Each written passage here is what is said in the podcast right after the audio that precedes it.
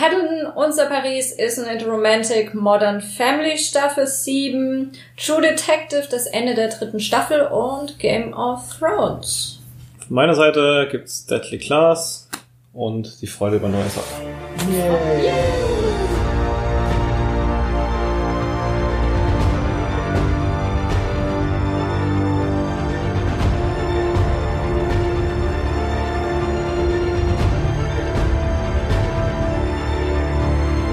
Willkommen beim Podcast von Citizen Sea.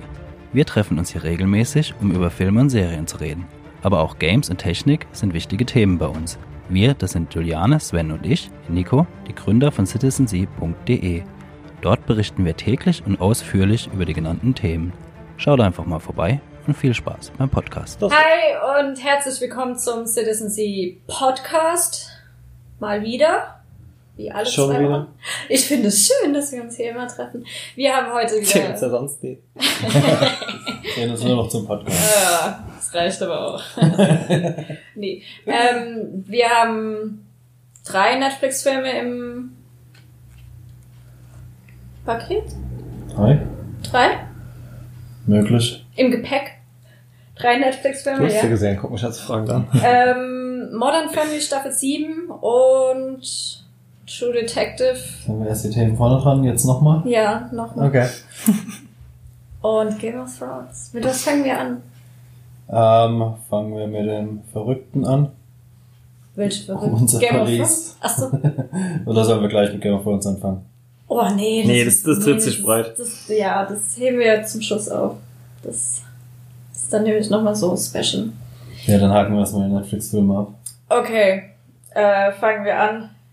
Von gut nach schlecht oder was? Nee, wir fangen an mit Unser Paris. Unser Paris lief vorletztes Wochenende, vorvorletztes Wochenende lief das an. Ähm, ist ein französisches Drama über eine junge Pariserin, die lebt in Paris, ist dort, soweit ich es verstanden habe, nicht dort aufgewachsen, aber lebt jetzt in dieser Metropole und ja, so wie das halt Mitte der 20er so ist, man weiß nicht wirklich wohin und äh, wieso und weshalb und wie geht's weiter im Leben und Also Mitte der 20er Alter, nicht 20er Jahre, dass es nicht falsch verstanden ja, wird. Mitte im 20er Alter. Und ja, ist so eine Bei den Tweens. Bei den Tweens, genau. ist so eine, ja, Coming-of-Age-Story ist es jetzt nett, weil sie ist eigentlich schon erwachsen. Coming of Middle Age. Coming of Middle, ja. So, finde dich selbst.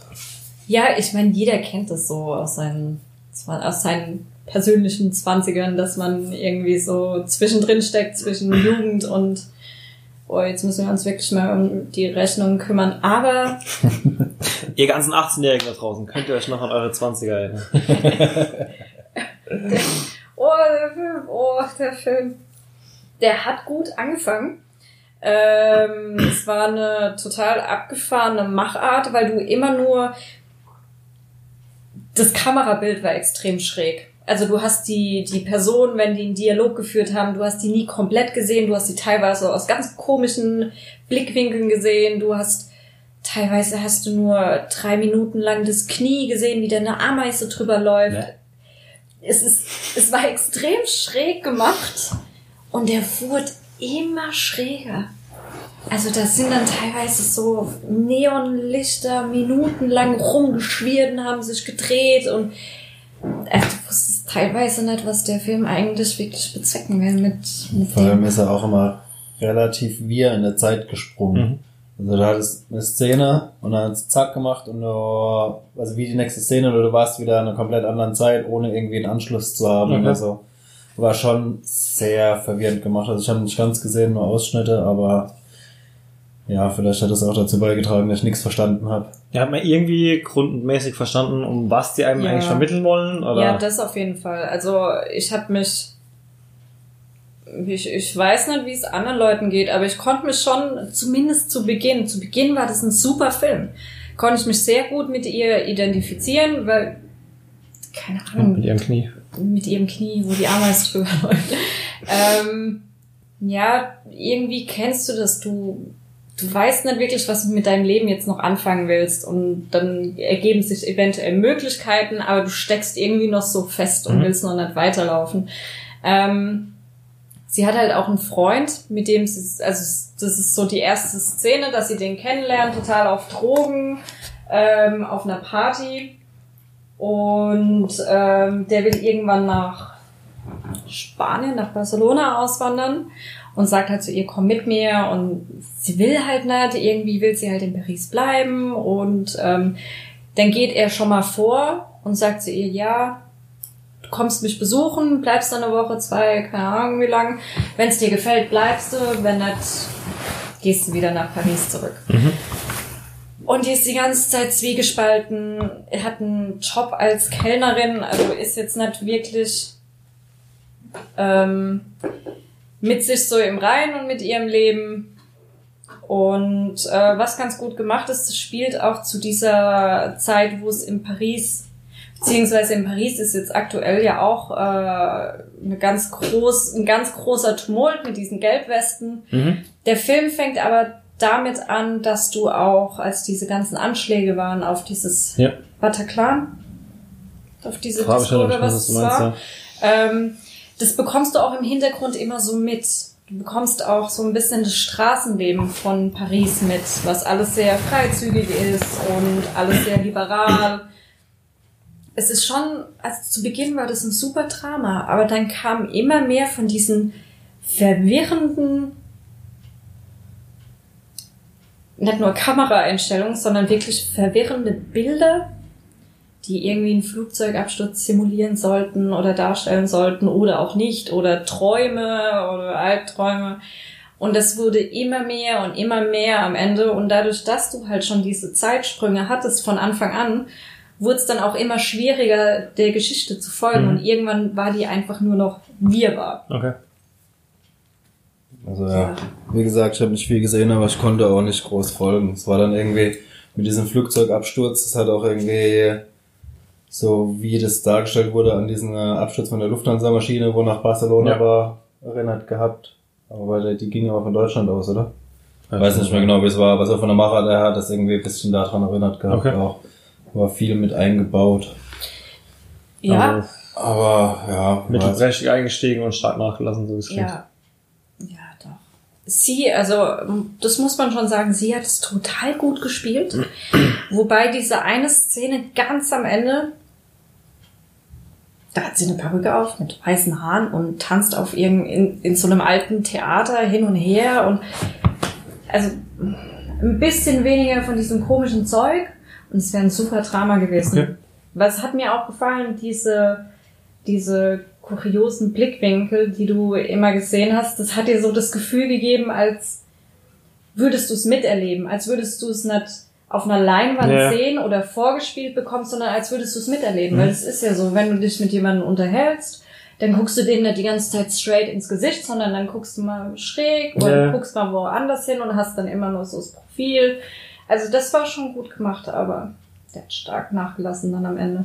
Ja, bei solchen Filmen habe ich immer schon mal Zeit gesehen, aber so es klingt für mich immer, als hätte jemand versucht, irgendwie so den Tiefgang von, oder den Verwirrtheitstiefgang von David Lynch zu erreichen oder so, aber Ja. er hat völlig am Ziel vorbeigeschossen und hätte halt einfach nur Verwirrung gestiftet und halt kein stil stilistisches Meisterwerk oder was auch immer, wie man auch immer David Lynch, Lynch, Lynch, Lynch bezeichnen ja.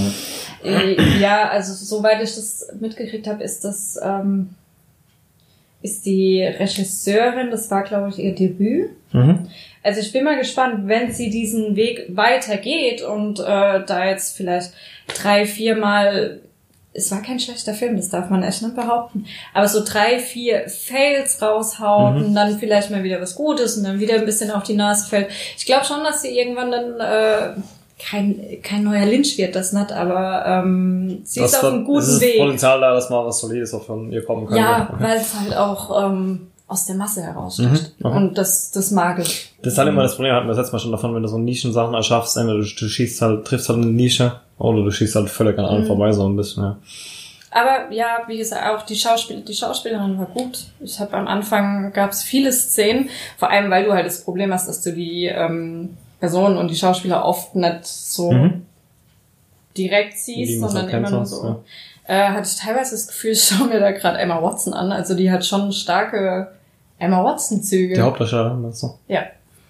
Die hat es gut gemacht. Naja, dann zumindest vielleicht ein Sprungbrett für die. Ja, ja, mal schauen. Das war eine rein französische Produktion, oder? Okay. Ja, Und besser als unser Paris war dann? Paddleton. Paddleton ist von den Duplas. Duplas. Duplo, glaube ich, Duplas. Äh, Geschwister, Brüder. Brüder. Brüder. Marc Duplas spielt auch mit, einer der Hauptrollen. Und der andere, mir ist der Name entfallen, aber der sieht teilweise so aus wie Hook von äh, Peter Pan, Mhm. der mit Robin Williams noch. Mhm. Ähm, ist ein Sundance-Film. Hatte Premiere Ende Januar, glaube ich, auf dem Sundance Film Festival. Der hat mich schwer beeindruckt, der Film. Obwohl der Marc Duplass, ja, irgendwie immer eine gleiche Art von Rolle hat, meiner Meinung nach. Also immer irgendwie die gleichen Charakterzüge hat, war der Film schon extrem gut. Das sind zwei, es geht um zwei Männer mittleren Alters, 40, 50, so ein Dreh, ähm, alleinstehend und die sind Nachbarn. Die sind nicht nur Nachbarn, die sind auch beste Freunde. Und einer von diesen beiden kriegt die Diagnose Krebs und der entschließt sich dann, dass er äh, auf jeden Fall Medikamente holen möchte von der Apotheke, dass wenn es irgendwann zu schlimm ist, dass er seinem Leiden ein Ende bereiten Okay. will. Und der Film ist hart, ist wirklich hart, weil natürlich läuft es halt dann darauf hinaus, weil er sein Krebs ist nicht behandelbar. Und er holt auch mit seinem Nachbarn oder seinem besten Freund zusammen diese Medikamente. Der dann, äh, der Nachbar probiert noch so ein bisschen die Medikamente immer so an sich zu reißen und zu sagen, ja, wenn es soweit ist, dann gebe ich sie dir, aber jetzt warte mal noch. Und ja, klar, es kommt irgendwann zum Showdown und also da muss ich schon sagen, das war, das war ausgereift. Also wie die zwei das gespielt haben, auch wie sie sich da vorher eine Stunde lang in die Küche gesetzt haben auf den Fußboden und dann gemeinsam diese Tabletten auseinander gemacht haben und in ein Glas Wasser gemischt Mhm. haben, wie du es irgendwie machen musst. Das war schon extrem gut gemacht. Und dann auch, als es dann zu diesem Zeitpunkt kommt, also so echt und so authentisch habe ich das noch nie gesehen. Also es ist nicht groß dramatisch noch, äh, dass du deine Mhm, Bucketlist-Challenge da und musst unbedingt mal Fallschirm springen. Nee, das ist es nicht. Die wollen einfach, Ja, ich muss sagen, die beiden, die machen aber auch ähm, Sachen gut, die sich so ein bisschen aus dem Leben anfühlen. Von denen ist ja auch dieses Room äh, 104, ähm, was mir persönlich zu zu oft in diversen Folgen so eine übernatürliche Komponente hat, aber in den Folgen, wo man das rausnimmt, ist halt jedes Mal, also du das Gefühl hast, okay, du kriegst halt jetzt für 20, 25 Minuten einfach so einen Schwenk aus dem Leben von irgendjemandem mit und das fühlt sich jedes Mal schon einfach, echt. ja, echt an, ja. Mangel eines Wort, besseren Wortes, ja.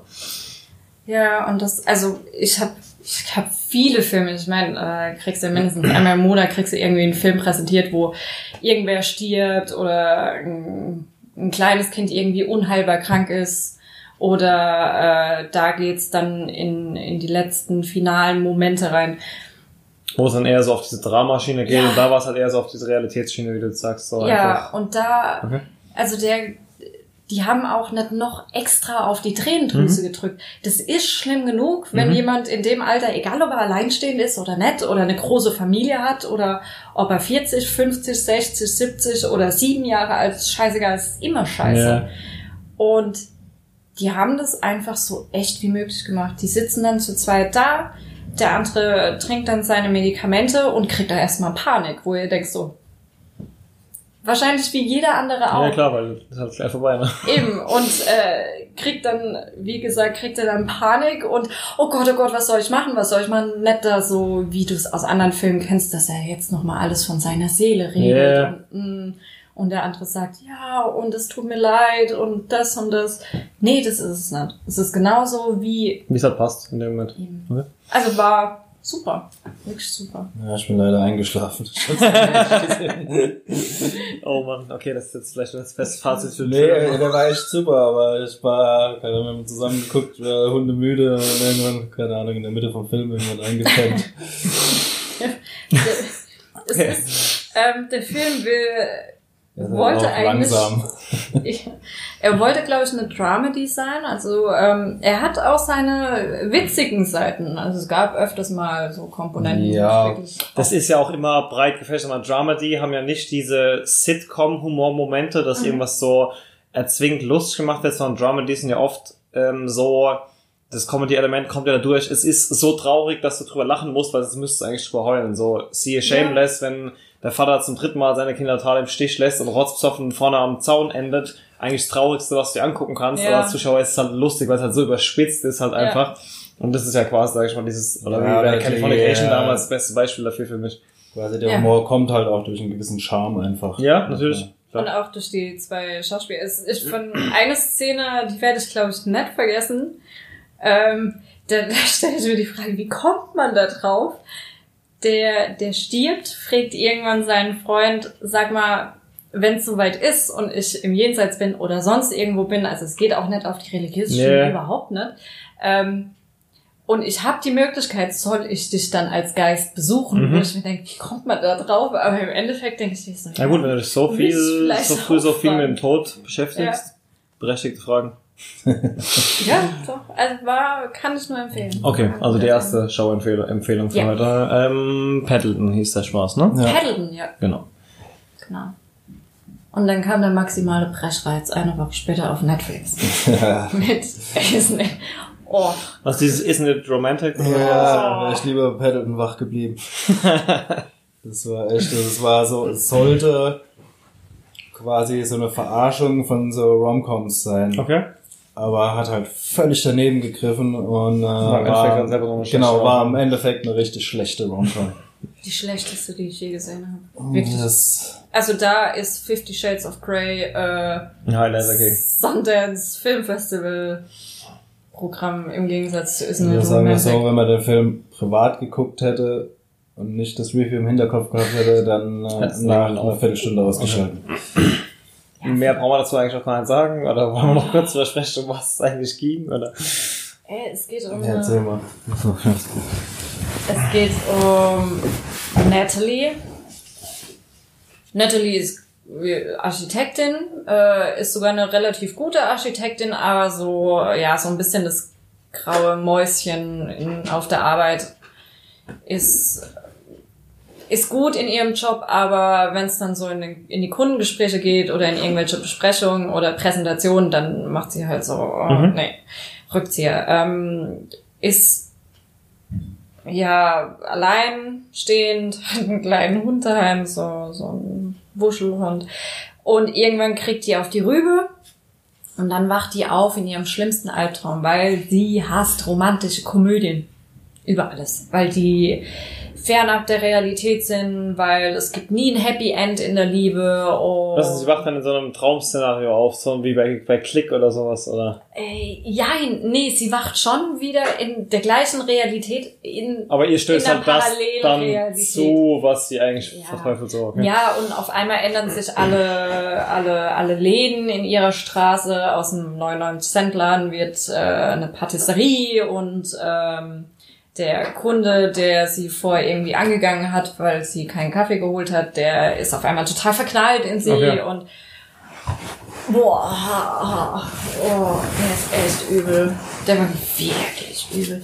Der wollte Romcoms auf die Schippe nehmen. Ist jetzt deine Vermutung Nee, oder war so angekündigt? aber sie sagt ja von Anfang an, wird halt klar, dass die, wer ist sie? Nicht. Ja, egal, die Hauptcharakterin, die äh, hasst halt Romcoms. und, Ja gut, äh, aber das spielt kann ja auch halt- wieder so eine Methode sein, quasi genau daraus dann eben das, diese Romcom zu machen, dass man sagt zu jemandem, boah, say, wenn du, keine Ahnung, das ist eigentlich so der Traum, du deine Freundin hast Arnold Schwarzenegger und dann schleppst du in einen Film, auf einmal ist er der größte Arnold Schwarzenegger-Fan, so, so nach dem Motto halt irgendwie. nee, es war schon offensichtlich Es war, ja, Okay. also es war schon als Parodie ausgelegt, aber einfach durch das Und war im Endeffekt dann gar nichts davon ja, genau. und okay. Ja, es wurde halt dann auch wirklich zur übelsten, größten und schlechtesten Romcom, die ich je in meinem Leben gesehen habe. Also warum die Schauspieler da mitgemacht haben. Ja, war ja auch gar nicht schlecht besetzt, hat auch Liam Hemsworth mitgespielt. Ah, okay. Ähm, Der der- Divine-Typ, der von Modern Family. Ja, genau. Ja. Und Priyanka Chopra, die von da wo jedes Mal wieder so ein terroristischer Anschlag ist. Die mit den FBI-Schülern. Serie. Ach so, äh, ja. Ich weiß mal, was wir reden. Nee. Quantico. Ja, Ja, genau. Da, wo jeder von denen einfach aus dem Modelkatalog ausgebrochen war. Ja, genau. Die Hauptdarstellerin, diese Mhm. Ja. Ja, Arabisch. Inderin. Indische, okay. äh, die spielt da so eine Nebenrolle. Okay. Ja, war. Boah. Und dann gab's auch noch drei Tanzeinlagen oder Gesangseinlagen. Oh, oh Gott. Ja, es ging dann am Ende war noch so ein Bollywood-Tanz. Oh nee, komm. Okay. Und, äh, Also ja, es war, es sollte dann halt, glaube ich, einfach so überzogen wirken. Mhm. Aber es war halt Aber- einfach nur schlecht. Es war ja einfach nur schlecht. Es war auch jedes Mal krass überzogen. Es war super überzogen, wenn du dir überlegst, äh, überall waren, waren Aber halt nicht so Scary Movie überzogen, wo es dann halt schon wieder lustig wäre, sondern halt genau diese Zwischenteilen halt gefunden. Es war einfach nur alles, was du eigentlich nicht sehen willst, aber nicht lustig genug, um es schon lustig zu Ja, machen, so genau. quasi, okay. Und am Ende, ja, haben die Macher sich gedacht, oh, Jetzt ist eh egal. Wir machen da jetzt nicht dieses klassische Rom-Com Happy End, dass Okay. der Mann die Frau kriegt, Mhm. Frau kriegt den Mann oder Mann kriegt- den Mann, whatever, sondern äh, nein, wir machen da natürlich ein anderes Happy End draus. Aber auch das Happy End ist Dann habt ihr Hund einen anderen Hund gefunden, oder? nein. Sie hat nicht die Liebe zu einem anderen gefunden, sondern zu sich selbst oder Ach du Scheiße, okay. Ich mir denke, auch nichts Neues. Selbstliebe, Ja. was für ein Schwach. Oh, oh, oh, nee. Oh, ich habe mich so fremdgeschämt bei dem Film. Wirklich, das habe ich lange nicht mehr. Das letzte Mal, glaube ich, bei Fifty Shades of Grey. Aber da, sogar da nicht so krass wie bei Isn't It Romantic. Okay, also auch das ist kein Film, den wir unbedingt empfehlen können. Nein. Das heißt, unsere Empfehlungsliste beschränkt sich immer noch auf unserer Paris für heute. Nee, Nee, Paddle- Paddle. äh, Paddleton, Verzeihung, sorry, so rum. Also es war, ja, die letzten zwei, drei Wochen kam nicht viel Gutes auf Netflix. Nee. The Widow ist auf Amazon rausgekommen. Das ist auf jeden Fall Das empfehlenswert. Hatten wir aber ja letzten Podcast, glaube ich, schon. Ja. Boah, einer spanischen Serie auf Netflix habe ich eine Chance gegeben. Ein unerlaubtes Leben. Die war auch so schlimm. Aber oh, da habe ich noch... Das ist mir noch nie passiert, aber ich habe bei der Serie wirklich in der allerersten Folge nach 30 Minuten ausgemacht. Die kon ging nicht. Also ich habe noch nicht mal die Nicht erste... ertragbar, okay. Nee. Die war echt übel. Gute Überleitung, so ging es mir ja bei Modern Family. Aber da ihr das feiert, Ja, lasst euch noch was dazu. anders. Da, da, ihr das feiert, lasst euch mal dazu was erzählen. Das brauchen wir nicht viel zu sagen, ist auch lustig. nee, ihr habt ja hier irgendwie aktuelle Staffel, die jetzt Ja, aktuell auf nicht- Netflix ja, genau, läuft. die ist also die aber von aktuelle 2000 Netflix-Staffel, genau. 15, glaube ich schon. Okay. Netflix ist ein bisschen arg, was sieben Ja, jetzt, glaube ich, das auf ist Netflix. jetzt die siebte, die kam letzte Woche auf Ja. Netflix raus. Und, äh, in den USA ist es bei 10, 11 oder so. Okay, auch wenn ich mit der, mit dem Format, mit dieser, wie sagst du, Mockumentary nix anfangen kann, ist es für euch ja trotzdem ein absolutes Highlight, wie du vorhin Ja, auf gemeint jeden hast, ne? Fall. Ist halt, ja, El Bandi im Reich diesmal. Okay. Das, also, ich kann mir alles mit dem angucken. Ähm, Ach, es ist auch der gleiche Schauspieler? Ja. Okay. ähm, ja, bloß mittlerweile halt keine 30, 40 Ist halt, also mehr, er spielt halt alt. diesmal einen alten Reichen. Also Okay. der hat irgendwie so, also das Grundkonzept von der Serie ist ein- ist einfach die Familie. Äh, El Bandi ist halt schon 60 rum oder Mhm. so. Also er heißt nicht El Bandi, wie heißt Nee. der ist- Jay Bridget. Jay Bridget, genau. Der ist halt so um die 60 rum, hat halt so ein Schrankimperium und Okay. äh, ist halt mit Welche Schuhe sind denn aktuell genug? genau. Witzige dran. Und er ist halt ähm, mit so einer super heißen äh, Kolumbianerin Ja. ja, verheiratet. Und dann hat er halt noch einen Sohn, der ist schwul und lebt mit seinen äh, schwulen Lebensgefährten zusammen. Mhm. Nee, die Und- haben geheiratet mittlerweile. Ja, ja. Mittlerweile ja. Mittlerweile ist er auch in Rente. Ja, aber ich wollte das Grundsetting mal Ja. erklären. Und äh, dann hat er noch eine Tochter, die hat halt auch ihre eigene Familie. Der hat einen Mann, zwei Töchter und einen Sohn. Kann es sein, dass mit der Familie auch die Serie startet? Ja. Mm, Ja, Weil, möglich. ja, weil die, die Serie startet ja mit einer, ich habe ein paar, paar Folgen, wie gesagt, mal geguckt. Und startet mit einer relativ jungen Familie, deshalb war ich auch so überrascht, dass er gerade sagt, dass El Bandi da mitspielt. Ja, das, das switcht immer hin und her. Mhm. Also du hast Okay. in jeder Folge immer mal da, mal da, mal da, mal sind sie alle zusammen. Und äh, ja, es ist halt so typische Episodenserie. Mhm. Hast halt jede Folge ein Thema und äh, da werden halt. Das kann ja auch gut, das funktioniert ja bei, bei Also für mich Comedy funktioniert es wunderbar. super. Also ich lache mich da halbe Sendung immer tot. Ja, es ist schon, also ich habe, Also eine der wenigen Serien, wo ich auch wirklich laut lachen muss. ja, das stimmt schon. Also ich, wie ich, ich kann dich da vollkommen verstehen, dass du diesen Mockumentary-Style, Mockumentary ist äh, Comedy, wenn die, wenn die, äh, so tun, als wären sie interviewt werden. genau, Genau. So Dokumentationsstil. Verarsche. ähm, Äh, Das- die, die Office beziehungsweise Stromberg ist das beste Beispiel Stimmt, eigentlich, ne? ja. Und ähm, das wird aber auch von Folge zu Folge und von Staffel zu Staffel, habe ich das Gefühl, aber auch immer weniger.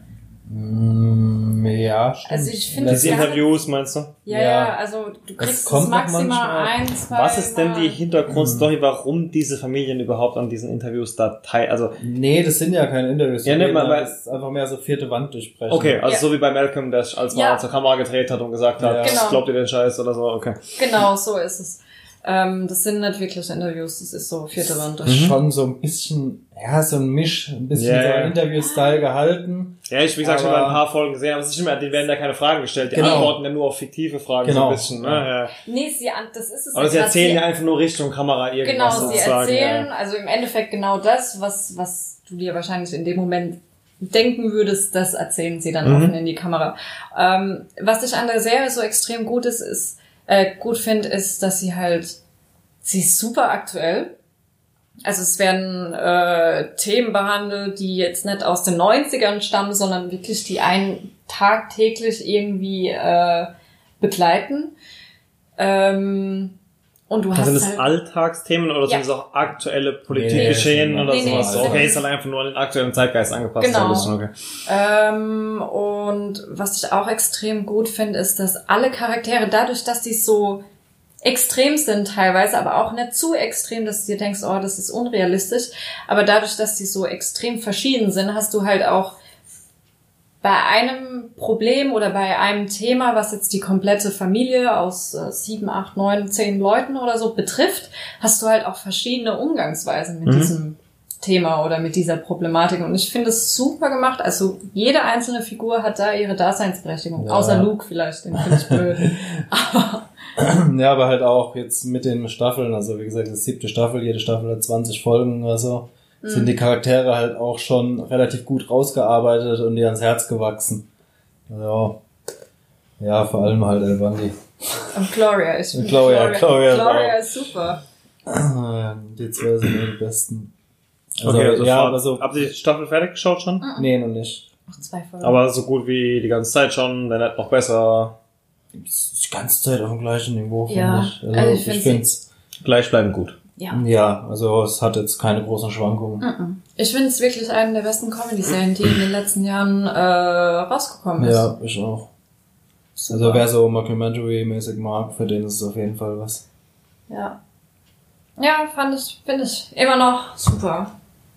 Immer noch eine meiner Lieblingsserien. Na, freue mich da auch immer, wenn neue Folgen da sind. Das Blöde ist halt, es sind immer nur 20 Minuten Folgen. Die hat man immer sehr schnell weggeguckt. Ja gut, aber klar, wenn es, ich meine, wenn es jetzt elf Staffeln gibt oder was aktuell im Englischen, dann hat man ja auch erstmal was nachzuholen, wenn man jetzt wie Ja. ich noch nie was davon gesehen hat. So, Mhm. ja. Das Schlimme ist nur, wir haben die irgendwann auf Deutsch angefangen zu gucken. Und äh, wir haben es auf Englisch mal probiert. Geht gar nicht. Aber du bist halt so in den Stimmen drin. ja, das ist der Umstieg. Ich habe irgendwann so ein paar Serien, die ich schon ein paar Mal komplett als Ganzserien gesehen habe, tatsächlich schon auch noch ein, zwei Mal auf Englisch geguckt. Ich glaube, Malcolm und King of Queens sind da so der beste Beispiel, weil die halt wirklich noch aus meiner Jugend sind, wo man wirklich noch auf Deutsch geschaut hat. Und da fand ich den Umstieg auch extrem schwierig. Ja, es das hat sich gelohnt, weil du konntest wirklich alles nochmal mit einem ganz anderen Feeling gucken danach, Mhm. aber es ist halt wirklich, das ist wie, als würdest du den Simpsons auf Englisch gucken. Das Ja. geht nicht. Ja, ist vor allem halt, keine Ahnung, ob er so ein Charakter wie äh, El El Bundy. Du hast halt die Stimme noch von einer schrecklich netten Familie von früher. Mhm, mhm, ja. Hast du die Stimme halt noch drin, da willst du gar nicht die Originalstimme hören. Eben, und die Stimme gehört ja auch irgendwie dann zu diesen, zu diesen ganzen Charakterzügen und allem dazu, so, ne? Ich glaube, das bei Malcolm ist gut, ein gutes Beispiel bei der Mutter, das konnte ich am Anfang gar nicht auf Englisch geben. oh, die weil ist die aber auf auch Deutsch- schräg im Englischen. Die auf Deutsch ist ja noch dreimal aggressiver als im Ja. Englischen. Das heißt, Im Englischen ist sie ja gar nicht so wild, wie das im Deutschen dargestellt wird. Und das hat mich auch ein bisschen gestört am Anfang. Aber es hat mir, wie gesagt, es ist halt anders, muss schon gewöhnen. Ja. Ähm, genau, zum Thema Serien. Ich hatte vergangene Woche haben wir die Screener bekommen, glaube ich, für Deadly Class. Es ging ja, auch kürzlich auf, Ja. ja, es ging auch ähm, kürzlich auf Sci-Fi los, Genau, Sci-Fi. was ja der US-amerikanische Sender wäre, beziehungsweise in Deutschland auch Pay-TV. Ähm, Auch Sci-Fi. unabhängig, genau, unabhängig davon sehe ich gerade, gibt es ja bei Amazon, iTunes und Sky Ticket verfügbar. Ähm, nur als kleine Info für die Zuhörer und Zuschauer. Äh, ich habe jetzt im Review so ein bisschen, wenn man es ganz kurz beschreiben will, dann so, so, Das ist der Podcast-Hörer der 100 gerade ausgetreten. Ähm, wo waren wir? Deadly Class, genau. ähm, genau, wie in der Krieg schon geschrieben, wenn man Deadly Class in einem Satz beschreiben will, dann ist es so, äh, flößt Harry Potter LSD ein und gibt ihm einen Katana in die Hand und wartet mal drauf, was passiert. Ähm, so etwas, so in etwa könnt ihr euch Deadly Class vorstellen. End vom Lied ist, es ist eine, eine Akademie oder eine Schule für Killer quasi. Erstmal das Grundsetting. Das heißt, dort ist eine Schule, die wurde ursprünglich gegründet, damit sich der kleine Mann gegen, den, gegen das System auflehnen kann. Ähm, Mhm. und damit diese Schule weiterhin Daseinsberechtigung hat, musste die aber über die Zeit immer mehr und mehr neue reiche Kinder aufnehmen, um halt irgendwie quasi sich selbst zu finanzieren. Was auch dem Schulleiter selber total auf den Keks geht und der deshalb halt weiterhin irgendwo auf der Straße irgendwelche total ausgestoßenen Außenseiter sucht, um die halt für seine Zwecke oder auch für deren Zwecke ähm, einfach auszubilden, damit die halt losgehen und halt morden können. Damit die halt schlechte Menschen ermorden halt quasi. Okay, aber die haben schon so einen Kodex, so äh, werden nur schlechte Menschen ermordet, oder? Jein, also ich sag mal so, die erste Aufgabe, die die kriegen, ist, äh, killt halt mal einen und schafft irgendwo die Leiche weg und da gibt's nicht irgendwie großartig eine Auflage, wer das sein soll. Also schlecht so, liegt ja okay. immer im Auge des Betrachters. Und dann ist halt auch mal so, dass einer halt losgehen soll und seinen eigenen Vater ermorden, weil er den halt als Kind geschlagen hatte und so. Und da ist halt auch mal die Frage so, äh, Gewalt erzeugt Gegengewalt Mhm. quasi. Äh, schlecht und gut ist eh nur ein Konzept, was bei jedem Einzelnen im Kopf existiert. Ähm, inwiefern, also die haben jetzt keinen geschriebenen, das ist nicht, nicht so wie der Code der Assassinen oder sowas. So Okay. jetzt in dem, also vermittelt die Serie so zumindest nicht. Ähm, wie gesagt, die Serie ist aber größtenteils, äh, Quatsch, die Schule ist größtenteils besetzt von kleinen Gruppierungen, wie zum Beispiel den ganzen Kids von der Mafia, wo die Eltern halt wollen, dass die Kinder abgehärtet werden, damit die ins Business einsteigen können, aber auch ganz viele Kids von, wo die Eltern in der CIA oder im FBI sind, die vielleicht auch sagen, ihr sollt später halt einfach mal abgehärtet sein, um vielleicht äh, in unseren Job einzusteigen oder sowas. Also alle quasi von beiden Seiten der Gesellschaft, wo es um viel Gewalt geht, da hocken die Kids da drin und werden einfach zu Killern ausgebildet, haben dann ähnlich wie bei Harry Potter dann halt Kurse, wie man wie man sich, wie man sich verteidigt, wie man angreift, wie man Gift mischt, sonst irgendwas. halt vergleicht immer so ein bisschen mit Harry Okay. Potter, aber es ist halt wirklich die ab 18 Version. Also wenn es dann mal rund geht, dann siehst du halt auch, wie den Leuten da die Körperteile abgeschlagen werden oder so. Ist das quasi in unserem Universum oder ist das ein, äh, irgendwie ein e- eigenes Universum? So, von dem, was ich bis jetzt mitbekommen habe, spielt es so ähm, in, in, in unserem Universum 1985, 87 zur äh, Reagan-Präsidentschaft auf jeden Fall. Okay. Die erste Staffel, beziehungsweise das erste Comic, Kompendium, auf dem die Serie basiert, heißt auch The Reagan Youth. Ist die erste Ausgabe von diesem quasi. Aber das Comic ist relativ aktuell oder ist es nicht Mhm, älter? mhm. Es gibt, ja, also an Comic-Vorlagen gäbe es jetzt zwei Staffeln sozusagen. Also Okay. die Hälfte der Comics, die aktuell existieren, wurden jetzt als Serie umgesetzt und die Comics, die jetzt noch gerade rauskamen, werden dann die zweite Staffel sozusagen. Okay. Äh, an dem Punkt auch der Hinweis, dass wir von CrossCult, ähm, dem Comicverleger in Deutschland, ähm, beide aus, äh, Quatsch, nein, äh, die, genau, das Comic für die erste Ausgabe, sorry, ich hab's gerade vertauscht. Für Umbrella Corporation gibt's schon zwei Staffeln Vorlagen. Für Deadly Class gibt's, glaube ich, nur die erste. Ich bin schlecht vorbereitet, es tut mir leid. Umbrella Academy gibt's auf jeden Fall mindestens zwei Genau. Comics. Äh, Jedenfalls End vom Lied ist, wir haben von CrossCult bei- äh, oder CrossCult beide ähm, Comics bekommen und sind extrem gespannt drauf, da einfach auch vielleicht mal einen Vergleich zu ziehen, wie sehr sich da die Comics Ja. von den von den Serien unterscheiden und haben bei Umbrella Academy, haben wir im letzten Podcast drüber, Podcast drüber gesprochen, auch die Chance, vielleicht ein bisschen Spoiler-Talk für euch zu machen, für den es interessiert, wenn wir dann allerdings im einzelnen Format machen, um Ja. da nichts für die Zuschauer von wegzunehmen, die es äh, nicht hören wollen, sozusagen. Genau. Wurde, die zweite Staffel eigentlich schon bestätigt von Umbrella Ja, Academy? Ja, Okay. ich hab, da hatten wir das letzte Mal schon von, diesmal habe ich informiert, okay. ist schon okay, bestätigt. ja. super. Ähm, bebim.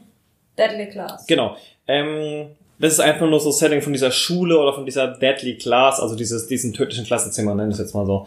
Ähm, Hauptcharakter ist ein Junge, der, dessen Eltern umgekommen sind durch einen Geisteskranken. Dieser Geisteskranke wurde aus der Anstalt entlassen, weil Reagan die Gelder zurückgezogen hat, die in diese Institutionen geflossen sind und deshalb viele von diesen ähm, Anstalten geschlossen wurden und die Leute halt einfach auf freien Fuß gesetzt wurden, weil nicht mehr die Gelder da waren, um sich um die zu kümmern. Okay. Und deshalb ist halt quasi, er kommt in diese Schule, in diese Schule rein und er weiß genau, ah, okay, wenn ihr mich zum Killer ausbildet, weiß ich genau, wer der, wer mein Hauptziel in meinem Leben sein wird, Ronald Reagan. Will er töten, okay. weil er ist dran schuld, dass seine Eltern getötet wurden, quasi sozusagen. Ähm, er kam danach in ein jungen Waisenhaus, das an dem Tag, an dem er verschwunden ist, niedergebrannt ist und er trägt seitdem den Ruf, ähm, dieses, dieses Waisenhaus niedergebrannt zu haben. Und mit dem entsprechenden Ruf kommt er halt auch in diese Schule rein und hat entsprechend, obwohl er halt aus der Unterschicht kommt und dann halt zu dieser Gruppe der Reds, dieser Unterschicht der Straßenleute gehört, ähm, schon diesen gewissen Ruf als, als Kind, als Kindermörder halt, denn auf, einen, auf der einen Seite halt haben die Leute Angst vor ihm, auf der anderen Seite hassen sie ihn halt, wie, ich meine, schickt man Kindermörder in den Knast oder so, da wird er auch nicht glücklich. Ähm, Genau, also du hast diese, ja, du hast halt diese inneren Konflikte an der Schule und innere Konflikte zwischen äh, Leuten, die als Assassinen ausgebildet werden, sage ich jetzt mal, oder als Auftragsmörder, äh, enden halt ja. meistens blutig. Und ja, ähm, genau, und das ist so ein bisschen die Grundhandlung. Ich muss sagen, die erste Folge fand ich noch schwierig, weil ganz viel von diesen Charakteren, also die Hauptcharaktere dieser Serie sind quasi jeweils die Gruppenführer dieser einzelnen Gruppierungen in der Schule. Also der mhm. Gruppenführer von den Mafia-Leuten da und den Gruppenführer aus dem, aus dem farbigen Viertel und der Gruppenführer von den Reds halt in dem Fall ja. und so weiter. Das sind die ganzen Hauptcharaktere. Und die fand ich alle am Anfang schon etwas stereotypisch dargestellt. Über die nächsten Folgen wird aber sofort klar, dass jeder von denen seine Daseinsberechtigung genauso hat, wie er ist. Denn du siehst dann über Comic-Rückblenden, also so Comic-Issue-Rückblenden okay. quasi, die Vergangenheit der Charaktere. Und sobald du echt bei jedem Charakter, wo du auch nur zwei Minuten die Vergangenheit erfährst, denkst du dir jedes Mal wieder, scheiße, okay, genau so würde ich mich verhalten, wenn ich diese Vergangenheit hätte. Also okay. wirklich perfekt, perfekte Charakter, Hintergründe sich überlegt, die gut umgesetzt, die Schauspieler setzen das gut um, das führt zu nachvollziehbaren Konflikten und ja, es ist, also spätestens ab der zweiten Staffel habe ich mich, äh, ab der zweiten Folge habe ich mich absolut verliebt in die Serie. Ich finde sie überragend gut und empfehle jeden auf jeden Fall mal reinzuschauen.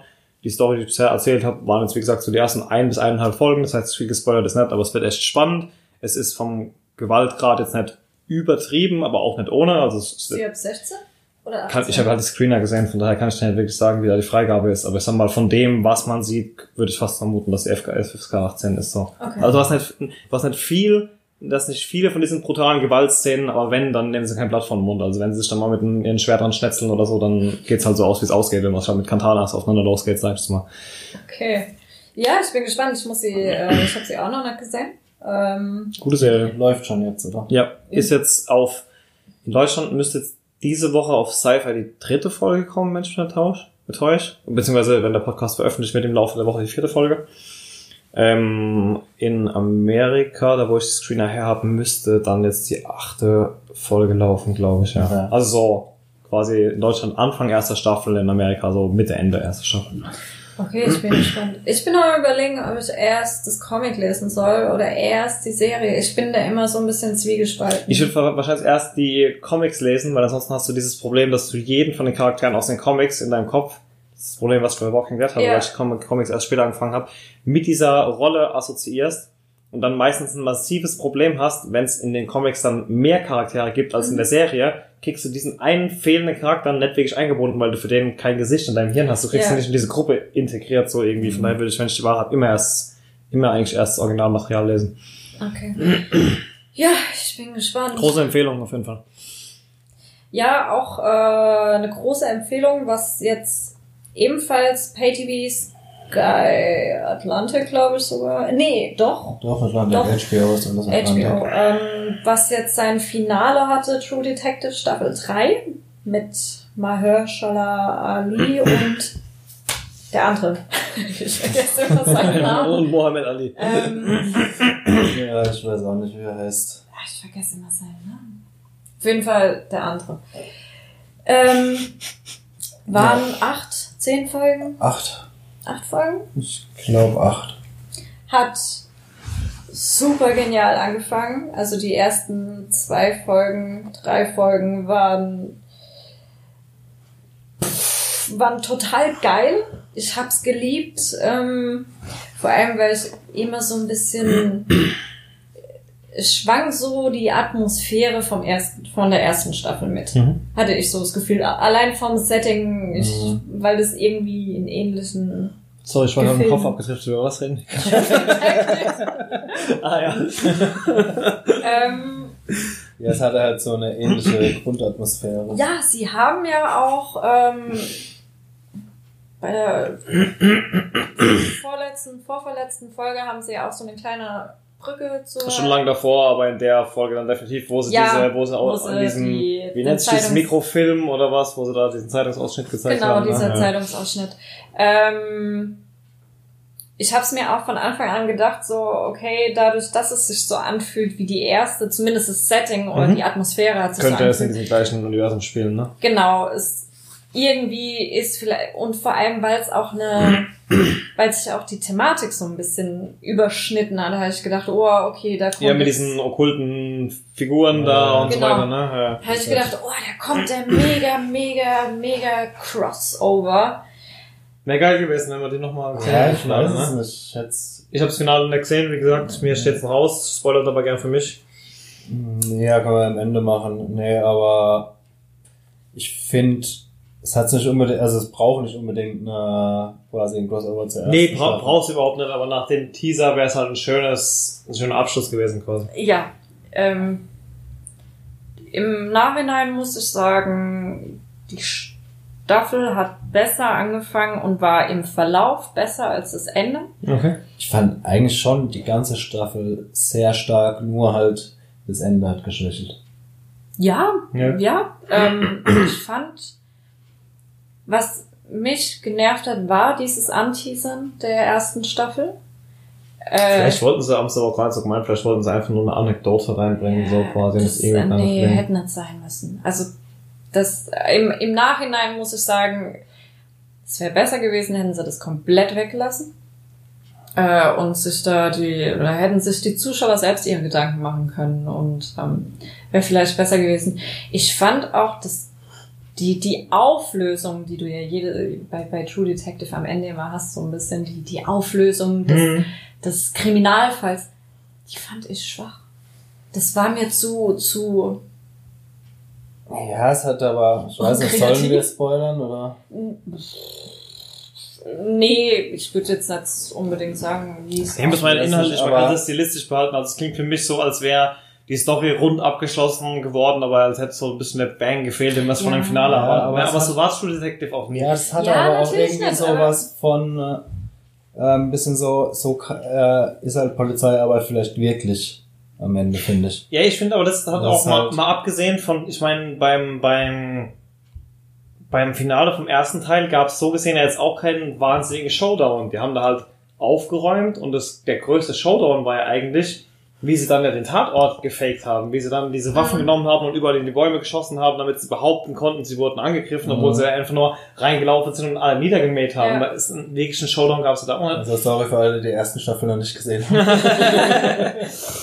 ähm, nee, aber ich finde einfach, dass die ganze Serie schon immer mehr von der Staffel, von, von dieser Integrität der Staffel an sich gelebt hat, als jetzt von einem großen Bang am Ende so. Von Ja, nee, es ging, ging auch gar nicht, oder geht gar nicht so um den Bang. Es also du einfach, hast schon einen Bang am Ende, Es- aber hinterlässt sich einfach ein bisschen unbefriedigt. Okay. ja, Also irgendwas fehlt. Wobei, ja, wobei das hat irgendwie auch was, aber man ist halt trotzdem noch unbefriedigt Mhm. am Ende. Das, ja, du, ich weiß nicht, das Problem ist dadurch, dass du halt wirklich von Anfang an oder die ersten fünf, sechs Episoden geht's nur darum, "Oh, was ist da passiert? Was Mhm. ist mit diesen, oder was ist vor allem mit dem Mädchen Mhm. passiert? Was ist mit dem Jungen passiert? Und dann am Ende kriegst du dafür eine, eine Erklärung mehr oder weniger und du denkst nur, Darauf habe ich jetzt acht Wochen gewartet, so ein bisschen so. ist, was nicht schlecht war. Im Gegenteil, ich bin immer noch ein großer True Detective Fan und vor allem fand ich schauspielerisch war Mahershala Ali. aber wieder. Ja, Wahnsinn, Boah. auf jeden Fall. Also vor allem auch, ja, nicht falsch verstehen, nee, ja, also auf jeden Fall angucken, die Staffel, die ist super. Ja, definitiv. Also wir wollen die Staffel jetzt nicht schlecht reden oder irgendwas. Ja, es ist jetzt aber das Fazit klingt ja so ein bisschen nach, man hätte sich am Ende einen Ticken mehr gewünscht, aber es hat trotzdem irgendwo ein runder Abschluss und die Staffel war ja trotzdem gut. Also ich fand, das, True Detective funktioniert in seinem eigenen Universum einfach unglaublich gut, Ja. finde Ja, ich. das Jede, jede einzelne Staffel. Ich bin auch ein Fan der zweiten Staffel. Es ist die schwächste, meiner Meinung nach, von allen drei, aber es ist trotzdem eine- in sich eine, eine solide Sache, die zweite Staffel, finde Ich fand die zweite Staffel auch besser als ihr Ruf. Ja, ja, also, damals, wo die rauskam, haben so viele gehatet auch. Nee, Ich es weiß nicht, also ich war von Es Anfang an. es ist halt immer dieses Problem, das ist wie wenn, wenn du halt so ein so einen Knaller raushaust in der ersten Staffel, Mhm. du wirst in der zweiten niemals nachliefern können, weil du in der zweiten Film hast, das halt einfach nichts Neues mehr ist. Egal wie gut es ist, dieses Boah ist halt nicht mehr da. Das ist wie Ja. bei Black Mirror, nachdem dann die dritte Staffel auf Netflix rauskam. Das sind immer noch witzige, unterhaltsame, schöne Dystopie-Folgen, aber das ist halt nicht mehr dieser Bang, den man am Anfang hatte, Ja. wo man denkt, puh, du we- weißt ja jetzt, dass jedes Mal alles zu scheiße wird. So, also stellst dich halt schon Ja. drauf ein. Aber ich fand es halt, halt auch gut, dass er in der zweiten Staffel auch nicht probiert hat, die erste zu klonen Ja, quasi, eben, halt eben. auch. Wir haben eben was Neues versucht und für ja. mich hat es Ja. funktioniert. Die erste Ja. war trotzdem besser, aber ja, es hat funktioniert. auf jeden Fall mit Abstand die beste. Ja, ja. Äh, Ja, ja. Aber Ja. jede Staffel hat Ja, für sich selbst einen völlig eigenen Reiz, Ja. der, ja, Aber ich muss, muss zugeben, also vom Schauspielerischen her, ähm, war, ja klar, die, da war, war Woody Harrelson was, ne? Und Matthew Auch, nee, McConaughey. auch da Ja. muss ich sagen, da hat jede Staffel für sich, auch Ja. die, die zweite Staffel mit, jetzt fällt mir der Name gerade ein, Vince Vaughn und äh, wie heißt von nicht auflegen und so weiter. Ähm, äh, Colin Farrell. ja, genau. ja. Diese, diese eine Ja, Szene, wo er zu dem Typ hingeht, der, zu dem Vater von demjenigen, der seinem Sohn die Schuhe kaputt gemacht hat. Oh. und den vor dem von der ganzen Familie da zusammenbricht und dann Ja. auch einfach dieses, dieses übertriebene Aggressionspotenzial. Ich meine, du kennst ihn ja aus mehr oder minder auch teilweise Actionfilmen, sag ich jetzt mal. Es sind immer so übertriebene Action wie jetzt so diese 80er Jahre äh, Actionhelden, aber ja schon auch actiongeladenere Filme. Und da einfach mal jemanden so, so zu sehen, dass er sich so wenig unter Kontrolle hat, ihn in so einer Rolle zu sehen, ich fand das richtig stark Ja. geleistet von dem so. Wen ich in der zweiten Staffel super gut fand, war die, war die Frau, wie heißt Rachel die? McAdams. Rachel McAdams. Ja. Die Das hat da eine Rolle gespielt, die kriegt die relativ selten, finde ich, in Filmen. Das war bombastisch, wie die das Mhm. gemacht hat. Ja, ich sehe die eh gern. Also die hat eh. Ja. Was haben wir jetzt gerade geguckt? Das Game Night. Game Night. Oh, geiler Film, Hast du super Film. gesehen? Nee, aber wir hatten es, Äh, hatten wir noch, schon- hatten wir es hatten, wir hatten es schon Oh, von, ja. okay. Wir hatten es Ja. schon von. Toller Film. Ja, ja. Nee, die mag ich Ähm. Im beste Film 2018 haben wir, glaube ich, Ah, ja. also angerissen haben wir es da auf jeden Fall. Ja. Ja, Ja, also ich kann es trotzdem nur empfehlen. Ich bin ein absoluter riesengroßer Fan von Mahershala Ali. Ja. Ähm, wie oft hast du bei Google auf Sprachausgabe gedrückt, bis du ihn jetzt mal aussprechen konntest? das letzte Mal haben wir alle noch so geschwackelt, wie man den Namen sagt. Ich bin mir auch nicht sicher, ob wir ihn jetzt richtig aussprechen. Okay, das klang gerade so, weil ich sie also so oft bei den erwähnt. Oscars haben sie gesagt Mahershala Ali. Okay, Von daher, schon mal her jetzt. ähm, ich finde den super. Und Ja, auch wie der die... Ich muss sagen, wir, wir hatten es alle davon, dass wir ihn vorher erkannt haben, aber jetzt, äh, keiner von uns hätte wahrscheinlich vorher einen Film nennen können, in dem er mitgespielt hat, oder? ja, Moonlight Ja. war das erste, wo er mir wirklich. Aber Ich muss, wusste nicht, solide Nummer abgeliefert auf jeden Fall. Moonlight habe ich ihn, glaube ich, auch noch nicht gesehen gehabt. Zumindest nicht bewusst. Ja, das Ja, ist halt dieses, man man hat das Gesicht mal gesehen gehabt, aber ich hätte jetzt nicht Mhm. einen Film aufzählen können, wo er mitgespielt hat. ähm, So, ja. lang Ja. genug rausgezögert und dann am Ende doch wieder mitgenommen, das Lieblingsthema aller, Hm. Der neue Game of Thrones Trailer. Ich habe ihn bisher auch gemieden und habe dabei völlig vergessen, dass ich ja mit euch Nasen jetzt heute hier sitzen muss und dann doch diskutieren muss. Ich dachte, ich komme durch ohne Spoiler bis zur nächsten Staffel, aber Spoiler Talk, let's go. Oder, oder Spoiler Talk. vermuteter Boah. Spoiler Talk. Kein, kein Spoiler Talk für die, die den Trailer schon gesehen haben, für mich schon, weil ich ihn nicht sehen wollte. Das ist ein absolutes äh, Neuland für euch, weil wir, glaube ich, noch nie für unsere User über Game of Thrones gesprochen haben. Haben wir? Nee, stimmt, Nee. weil, Nee. ja, war ja alles schon, stimmt, es war ja ein Jahr Pause, wir haben ja erst letztes Ja, Jahr ja. geschaut. So. Ähm, Wahrscheinlich kommt dann irgendwann, wenn es los, äh, losgeht, nochmal ein extra Game of Thrones Podcast. Das kann so. sehr, sehr Oh, gut sein. Schon, da können wir hallo. über jede, über jede Folge wahrscheinlich Stunden reden. ähm, oh, wir könnten auch mal Nein, so... kein Reactions-Video. Nein, Ich lasse mir nicht dabei zugucken, wie ich stundenlang voll auf der Wir Couch bin. können eine Lesestunde machen. Ich lese die ganzen Bücher vor Oh für ja. unsere User und die Kannst können du, sich äh, dann anhören, so Podcast-Style. Kannst du ein Hörbuch machen, dann bist du wahrscheinlich wegen Rechten verklagt. Wirklich? Wahrscheinlich schon, wenn du das komplette Buch vorliest. Das habe ich vorhin gesehen, äh, Das als ist ja Hörbuch. quasi ein Hörbuch. Ähm, The Bible read in a condescending voice by a 14-year-old äh, Atheist oder sowas habe ich vorhin als Hörbuch gesehen, hatte ich überlegt, ob ich noch ähm, Klingt witziger. klingt, Das ist unterhaltsam, weiß nicht, ob es witzig ist, aber es klingt auf jeden Fall unterhaltsam. Okay, back to the roots. Äh, Game of Thrones. Ich habe den Trailer gesehen. Normalerweise vermeide ich es auch immer, den Trailer zu sehen, weil ich mir denke, oh, ich will es eigentlich noch nicht wissen. Aber Ähm, aber ich habe ihn geguckt und wie jedes Mal. ich gucke ja keine Trailer, aber. Ich gucke ja keinen Trailer, aber. Und wie jedes Mal, wenn du monatelang, hier jetzt sogar jahrelang auf Game of Thrones warten musst, Game of Thrones warten musst und du siehst zum ersten Mal wieder diese Drachen, dann kriege ich immer Gänsehaut. Oh, ich finde das so geil. Und du siehst auch Drachen. Zwei. Das Und, Bild habe ich tatsächlich gesehen, das war schon. Ähm, Wie Danny und John da stehen von diesen zwei Viechern. Ne? Ja. ähm, boah, ich habe nur kurz nebenbei gesehen, war Irie, nee, wie heißt sie? Die kleine. Aria. Aria, genau. Die sieht man noch mal kurz. Ja. Die rennt in der, am Anfang, glaube ich, in der Krypta rum. Ja. Und dann meinst du noch irgendwas wegen, ich habe viele Gesichter, oder? Ja, der Tod hat viele Gesichter. Der Tod hat viele Gesichter, Ja. genau.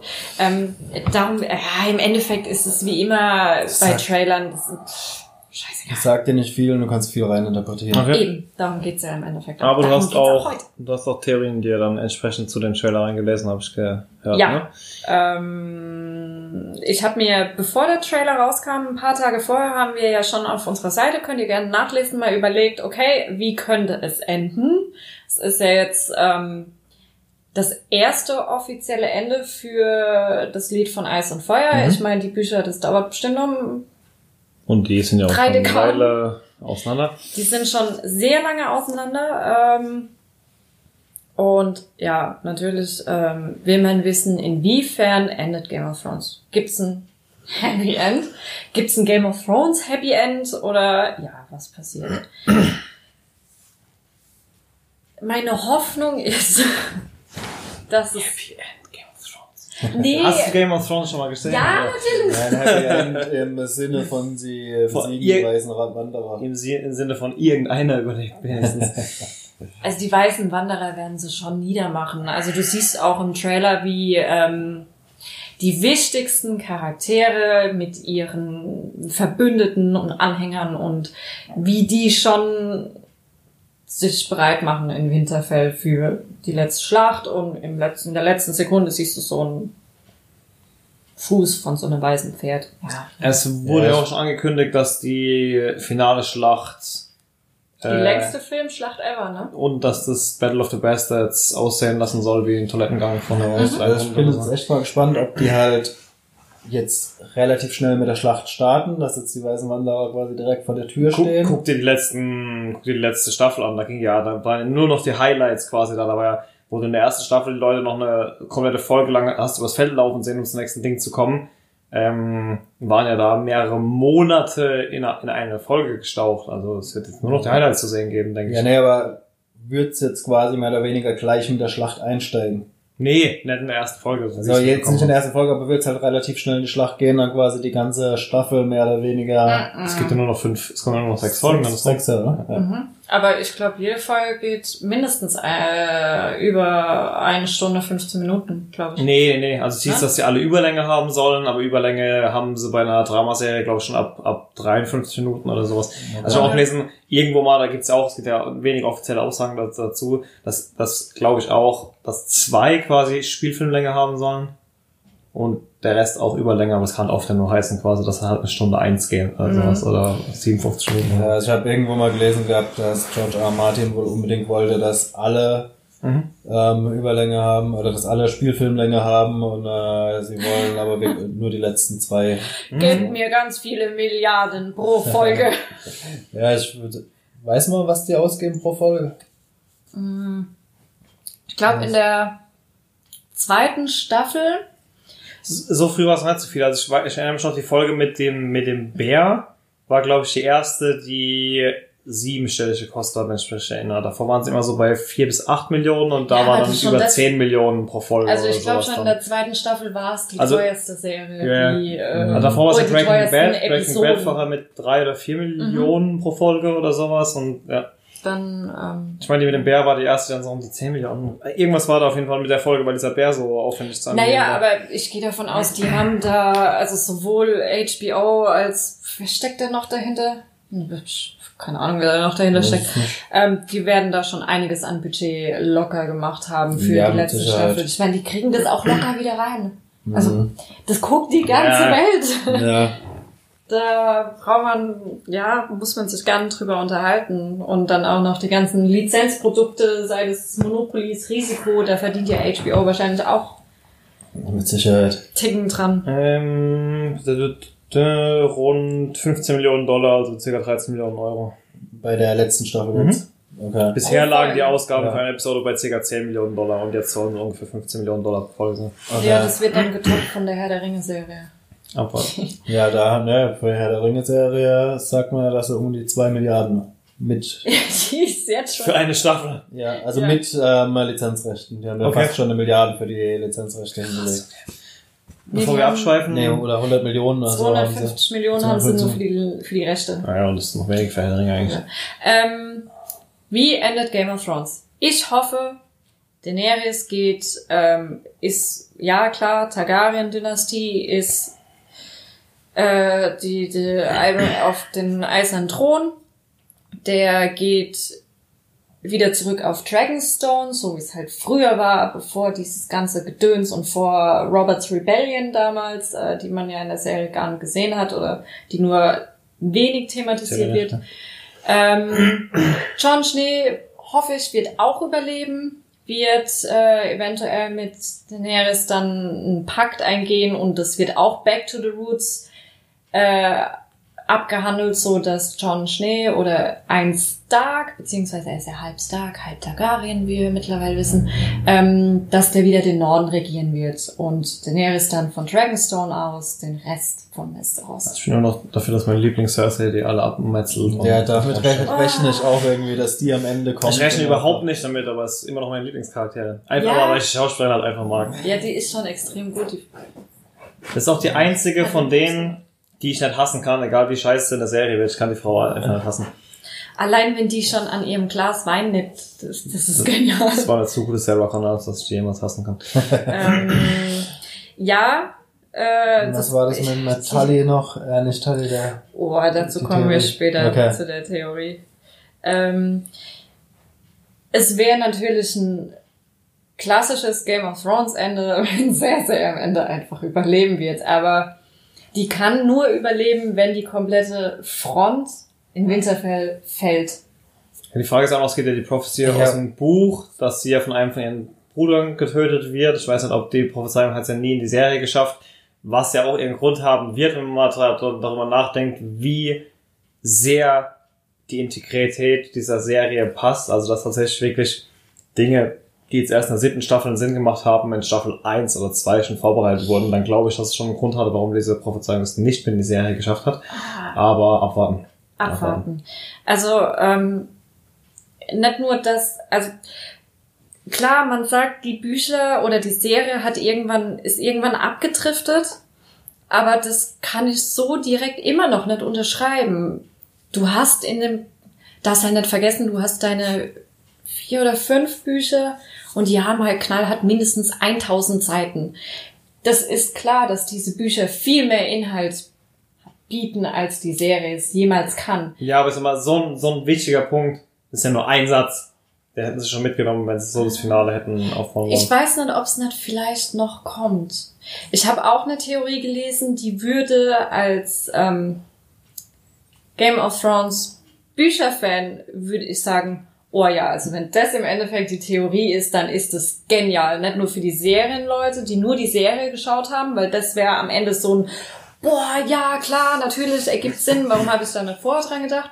Und für die Bücherwürmer wäre das so dieser der letzte Moment, wo die Serie, die ja jetzt schon viel, viel weiter ist als die Bücher, wo ihr dir als Bücherfan auch denken kannst, okay, jetzt bringt oder jetzt gibt mir die Serie trotzdem befriedigen, befriedigendes Ende. Vor allem, wenn man sich überlegt, äh, du weißt ja nicht, ob du jemals ein neues Buch kriegst, ja. Nee. Es gibt die Theorie, ähm, damals bei Roberts Rebellion war es ja so, der ihre König hatte ja, nee, der Rhaegar Targaryen. war der, der Schwester, äh, der, der Bruder von der Daenerys, war ja der Thronfolger. Rhaegar. Der Rhaegar, Der genau. Vater von John. Genau, der Vater von John. Der hatte ja mit dieser Elia Martell, wir erinnern, erinnern uns an Oberin, dem der Kopf geplatzt ist, Mhm. der hatte ja mit dem seiner Schwester, war der ja verheiratet und hatte drei Kinder, die ja dann nach seinem Tod dann die nächsten Erben gewesen wären. Mhm. Ähm, die wurden damals vom Klegan, vom Mountain, Mhm. hätten die umgebracht werden müssen. Mhm. Wurden umgebracht, wurden ähm, verbrannt, glaube ich sogar, und dann dem Robert und dem den Lannisters und wer da alles dabei war hingelegt und ja, es gibt keine Targaryens mehr, außer Daenerys mit ihrem anderen Bruder, die da geflohen sind. Viserys, ne? Genau, der mit der goldenen Krone. Ähm, Nee, Viserys ist beinahe. Ich vertausche die Namen von den beiden immer. Ja, egal. Äh, es gibt jetzt die Theorie, dass diese drei Kinder nicht ermordet wurden. Also genau wie die Stark-Jungs, das hat man halt einfach irgendwen anders verbrannt hat. Genau. Okay.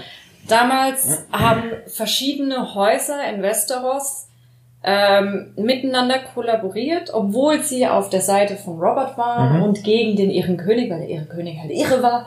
Ähm, Aber klar, was können die Kinder dafür so, ja. Eben.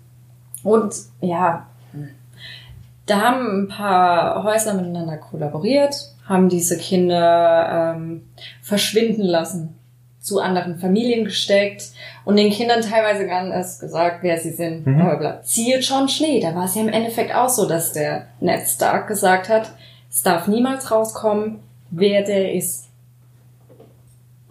Ist ja auch niemals rausgekommen. Er hat ja da seine komplette Ehe aufs Spiel gesetzt, Ja. nur dafür, ne?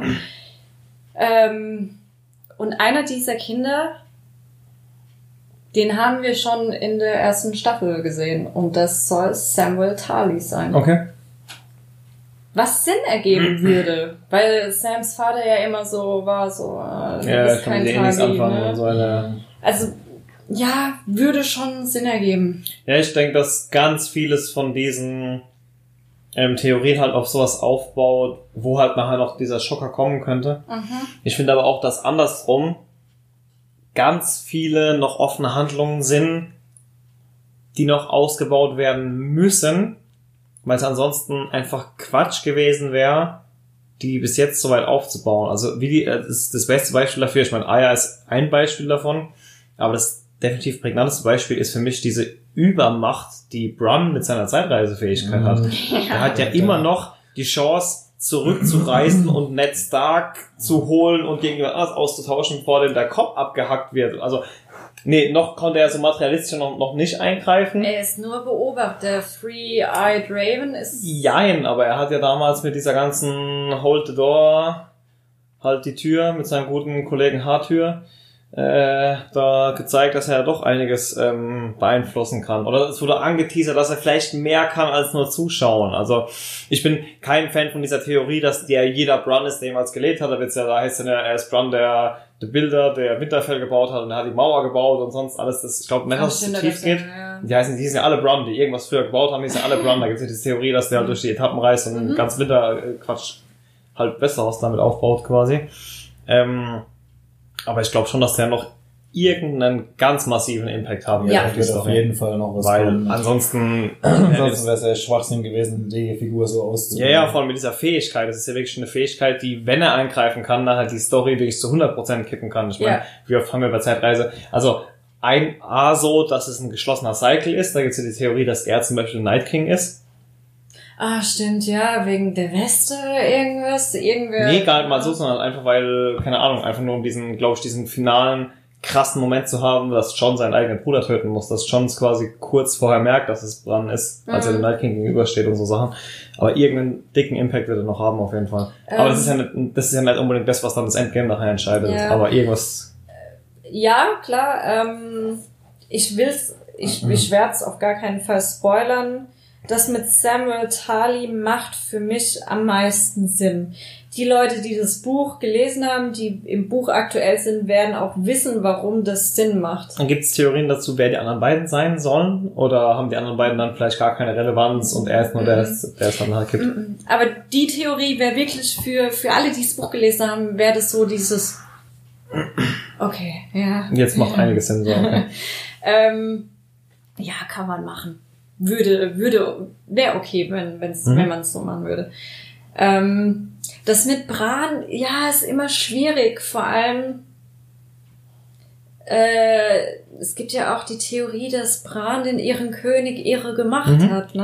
Ja, ja. Dass er ja Grund, äh, schuld daran ist, dass, dass es überhaupt erstmal so weit kommt. Ja, Und da, wenn man diese Theorie verfolgt, dann stellt sich mir die Frage, wieso will ich zu diesem riesengroßen Showdown bringen, im, der ja im, im Verlauf äh, das, das komplette Reich ja alles über den Haufen geworfen hat, also bevor das aufgekommen ist mit diesem, mit was hat's denn angefangen? Ah, Robert ist gestorben. Mhm.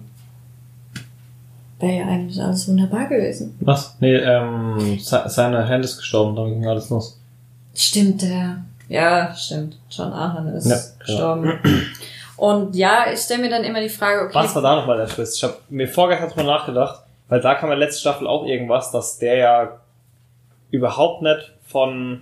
der wusste, dass die Kinder von der Cersei. Nee, das war die Theorie für fünf Staffeln lang und letzte Staffel wurde dann diese Theorie irgendwie getötet. Das Littlefinger hat ihn nicht irgendwie getötet, um von Anfang an an seine Frau ranzukommen, war das ja der Plot, der von Littlefinger noch vor dem Ding gestanden hat oder so. Oh, Weil das war die gängige Theorie für fünf Staffeln und die wurde nochmal komplett gekippt doch, oder?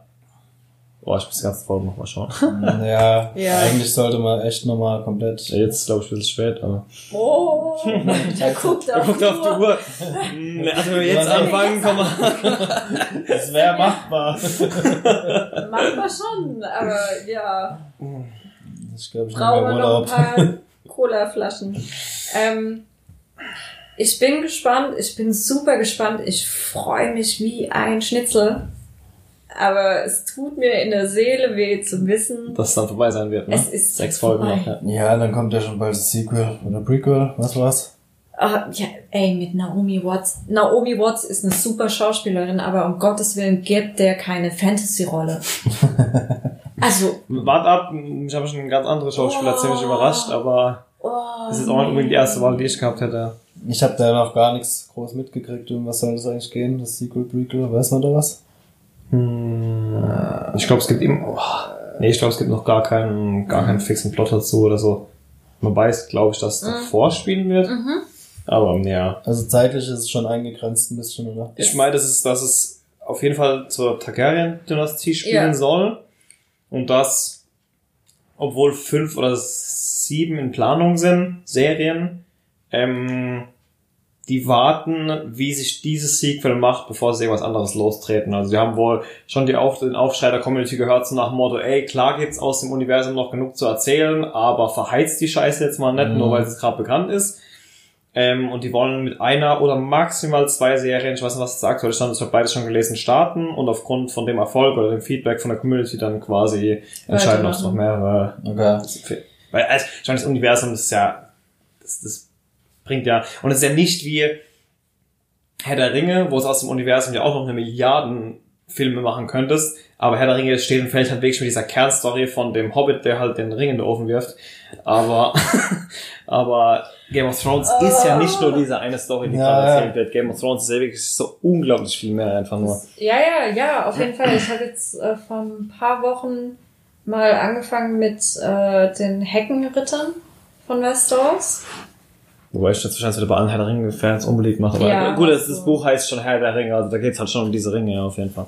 Aber auch da gibt's dann noch genug anderes zu erzählen. Ja. ähm, ja, ich denke mir dann halt immer, macht dem auf jeden Fall den George R. R. Martin, gibt dem nicht zu viele Aufgaben. Nee. Das soll jetzt erst so das Lied Das ist nämlich auch so, Das was ich damit der hab. Horror. Wenn jetzt, es gibt eigentlich kein gutes Szenario, wie das enden kann, weil entweder du bindest den, äh, ganz ehrlich, der ist auch nicht mehr der Jüngste, der wird keine sieben Serien mehr zu Ende machen, auf gar keinen Fall, das sind alle nur drei Staffeln soll seine laufen. Bücher zu Ende machen. Das heißt, eigentlich geht's nur ohne seine Involvierung und damit wird's definitiv eine 0815-Serie werden. Nein, definitiv würde ich nicht sagen, aber damit hat's die Gefahr, eine 0815-Serie zu werden und nicht dieses Meisterwerk, was halt eben auf den, auf diesen mega komplexen, aufeinander abgestimmten Büchern Na, von diesem das würde ich so nicht sagen. Also du hast ja, Du hast ja du, immer noch hast, das Universum vorgegeben. du, Ja. du hast auch Geschichten vorgegeben. Du hast ex also es Ja, gibt, gut, es gibt außer ja- dem Lied von Eis und Feuer gibt es schon extrem viele Ja, von ihm auch. Westerosch Ja, aber von ihm, von ihm, von ihm gibt's offiziell nur ein weiteres Buch, oder? Nee, nee, es gibt viele. Es gibt diese, äh, diese Wildcard-Serie, spielt glaube ich auch im Westeros-Universum. Wildcard ist ein eigenes Universum komplett. Wildcard spielt in unserer Welt. In unserer, dann ist es auf in jeden Fall, unserer Fanta in der Fantasy-Version von unserer Welt ist eine Postapokalypse, aber schon Okay. in unserer Welt. auf jeden Fall das Heckenritter spielt vor Roberts Rebellion, das was ich aktuell ist. Ja, Ähm, da waren noch ein paar Silvester. Und das Wildcard wird ja auch von, von, da bringt er die Issues oder die, die Ausgaben raus, aber das Wildcard-Universum wird ja auch von sieben oder acht Autoren geschrieben. echt? Mhm. Und, Er und ein ähm, anderer ist ver- für hauptverantwortlich für die Zusammenfassung und die Veröffentlichung, aber ich Ja. glaube, es sind sieben oder acht Autoren, die das schreiben. Er schreibt aber, er hat auf jeden Fall noch mehr äh, Westeros-Bücher rausgebracht. Allein von diesen Heckenrittern gibt's glaube ich, aktuell auch vier oder fünf Bände. Okay. Ich weiß Wenn's, nicht. und das ist, das ist, also, ich habe jetzt nicht viel gelesen, lass es mal 100 Seiten gewesen sein, die ich da reingelesen habe, aber es ist vom Erzählstil genauso wie das Lied von Eis und Ja, es Feuer. kam es jetzt- ist genauso was, was kam jetzt? Fire and Blood oder was? Kam jetzt Genau. letztes Jahr, das ist jetzt das aktuellste, ne? Ja. Aber nicht von das Lied von Eis und Feuer, sondern von der anderen Geschichte, ne? Von der Geschichte davor. Das ist es ja gerade. Ja, aber aus das gleiche Universum. Das gleiche Universum, ja, alles Westeros. Ja. Bloß spielt's vor dem Lied von Eis und Feuer. Ja, ja, klar. Und das ist halt scheiße, weil der hat 1996, glaube ich, den ersten Band von Lied von Eis und Feuer rausgebracht. 2014, 2014 kam, glaube ich, der letzte oder 2011 sogar, kam dann ähm, der letzte Band raus. Wir haben jetzt 2019. Also seit vier Jahren heißt es äh, immer wieder, ja, vielleicht am Ende des Jahres. Nächstes Jahr. Ja, gut, dann will aber er- lieber er macht's Ah. gut, Ja, wie eben. schnell. Ja, natürlich. Das ist halt die alte Diskussion, weil dann hasselt das gerade das vorletzte oder letzte Buch, was es ja jetzt ist. Ähm, und dann sind Leute ja genauso Es enttäuscht. sollen noch drei kommen. Das ist es ja gerade. Bei, bei seinem letzten Interview vor Ja, aber vielleicht hat drei, er- vier Jahren hat er gemeint, das Problem ist nicht, dass ich nichts zu erzählen habe oder dass ich an der Geschichte gerade nicht dran bin. Das Problem ist, dass ich das Buch nicht abschließe. Der ist, der war vor Ja, vier Jahren war der bei Guck Seite guck dir- 1400 und hat gemeint, ja, ich brauche noch ein paar. Ja, guck dir das. Epos an, in dem sein Kopf wird so Ja. wild sein und er hat sich in so viele Handlungsstränge so viel eröffnet, was er auch irgendwie Ja. dann irgendwie rund abschließt, dass, dass alle diese Dinger zusammenführen will. Ja, das Ja, eben, es ist abgefahren. mich bei Das, sowas eh immer, da muss, keine Ahnung, wenn du sowas schreibst, fängst du an, irgendwas zu schreiben, dann fällt dir ein, ah nee, das geht nicht, weil ich da das gemacht habe und so. Dann Kann du schon sein. neu anfangen. Ich glaube, ich glaube, du hast glaub- schon das Universum in deinem Kopf und erlebst selber, wie du es schreibst. Also ich war auf ein, zwei Lesungen von Autoren, die jetzt nicht so dieses komplexe Universum erschaffen haben, aber die halt auch mehrere Bände von einzelnen Stories geschrieben haben, die aber in dem gleichen Universum existieren. ja. Und die haben, die haben, beide haben gesagt, ihre Schreibmotivation ist, dass sie selber wissen wollen, wie es weitergeht. Und das kommt beim Schreiben. Also die hocken Mhm. sich wirklich hin, quasi mehr, so wie wir uns hinsetzen und das Buch von denen lesen, hocken die hin, hocken die sich hin und schreiben das Buch, weil sie selber wissen wollen, wie geht mein Buch weiter so. Also ich glaube, natürlich hocken, stehen die auch mal in der Dusche und denken, boah, voller geile Geistblitze, wenn ich das einbauen muss und so, aber ich glaube tatsächlich, dass dass dieses Universum während dem Schreiben auch zu einem Ja, ganz das- großen Teil entsteht. ja, wobei er selbst gesagt hat, das Ende hatte er schon. Ja, natürlich. Ey, wenn du so viele Stränge Ja. so komplex aufbaust, wie gesagt, die Serie zeigt ja, du hast vor sieben Jahren was, was angeteasert bekommen, was jetzt erst Sinn macht Ja. oder was gezeigt bekommen oder so. Was halt abgefahren ist, du merkst es, also im Deutschen hast du ja die ganzen Bücher nochmal aufgesplittet, immer in zwei Bücher, weil du das hier in Deutschland anscheinend anders Mhm. nicht gepublished kriegst. Na gut, wahrscheinlich einfach wegen Geld. Die Äh. Hörbücher sind ja dann jeweils nochmal geteilt. Also Ja. ein amerikanisches Buch sind ja vier Hörbücher in Deutschland. Das ist abgefahren. Und ähm, ein, aber das erste hat angefangen, glaube ich, mit 1000 Seiten. Das letzte waren dann schon 1500 Seiten. Und du hast halt wirklich gemerkt, von Buch zu Buch, es wird mehr, es wird mehr. Mhm. Bei Buch drei und vier oder ja, drei und vier müsste es gewesen sein, die wurden ja komplett aufgesplittet. Das eine Buch hat ja nur in Norden Westeros gespielt. Nee, das war das letzte Buch. Nur im Norden Westeros und in da, wo Khaleesi die ganze Zeit war, da bei Mirin. Und das andere Buch hat nur bei King's Landing und im Süden von Westeros gespielt. Mhm. Einfach weil es anders nicht mehr machbar gewesen Ja, wäre. Ja, aber schon vielleicht hat er ja auch schon die Storylines geschrieben teilweise für einzelne Charaktere. Ja, ich will, mir- gar nicht wissen, wie es bei denen zu Hause aussieht, ob der wirklich an der Wand irgendwie so das Ding mit dem roten Faden hat oder so. Ja. äh, aber, Egal. Oh, das wäre schon.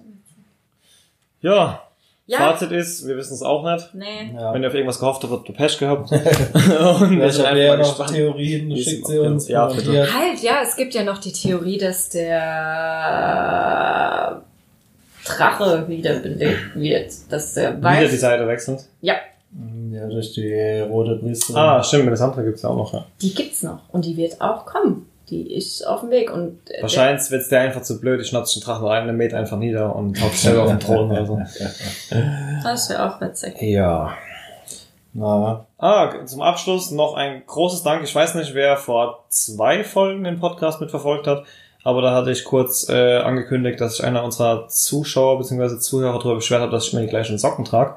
Worauf ich, woraufhin ich ihn aufgefordert habe, mir doch einfach mal ein paar neue Socken zu schicken mit dem Versprechen, dass ich sie auf jeden Fall im Podcast tragen werde. Das sind die, sind die ersten paar, ich habe tatsächlich jetzt schon mehrere bekommen mittlerweile. Ihr seid herzlich eingeladen, mir weitere Socken oder sonstigen Mist zu schicken. Neudamstraße 9, weiterhin in Mannheim zu Händen Citizen See. Ähm, genau, vielen Dank an den User Manuskript. Ich finde die Bananensocken super und nächstes Mal gibt's die Burgersocken. Burgersocken. Burgersocken. Cool. Aber also Socken mit Burger. Das ist nicht so, dass ich dann mit Brötchen auf die Füße klebe das wäre aber auch lustig. Mal gucken. Ja, wo wir beim Support sind, auch nochmal der Hinweis auf Patreon. Wer uns unterstützen will, kann das gerne über Patreon machen. Ähm, äh, ja, schaut euch an. Wir werden auch ein paar Meilensteine ausarbeiten, ne? In nächster Ja, Zeit, genau. wo ihr dann auch aktiv dazu beitragen könnt, in welche Richtung sich unsere Formate entwickeln, beziehungsweise dass sich die Formate entwickeln. Genau, schaut einfach mal vorbei, patreon.com slash citizenc. Und ansonsten sehen wir uns auf der Page oder im nächsten Podcast wieder. Alright. Gute Zeit. Ciao.